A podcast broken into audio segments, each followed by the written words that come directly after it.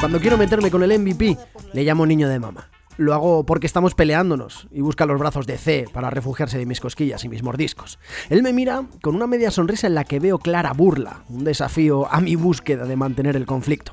Pasados unos minutos, recuperado el aliento, me mira fijamente con una carcajada inmensa al ver qué hago por acercarme para continuar la batalla. Matilda me caló casi sin querer, Niño de mamá, lo del jarabe de palo, una película que nunca me encantó, pero que a costa de verla prácticamente en bucle por causas ajenas a mi persona, dejó varias frases y momentos grabados en mi retina y mi memoria. Es realmente curioso cómo recordamos ciertas cosas de manera selectiva, también me pasa con el deporte. Recuerdo muy bien ciertas jugadas y algunos goles y canastas que están descontextualizados en un momento, que son, como Matilda, fogonazos de ingenio.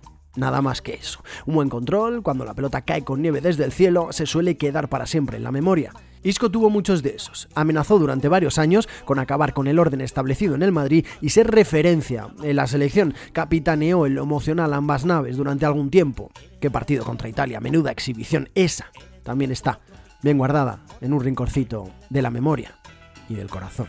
Durante un tiempo anhelé que fuera el jefe. Fui en contra del sistema pidiendo su titularidad indiscutible. Lo acabó logrando, se ubicó como el nuevo referente de la España de Lopetegui y del Madrid de Lopetegui.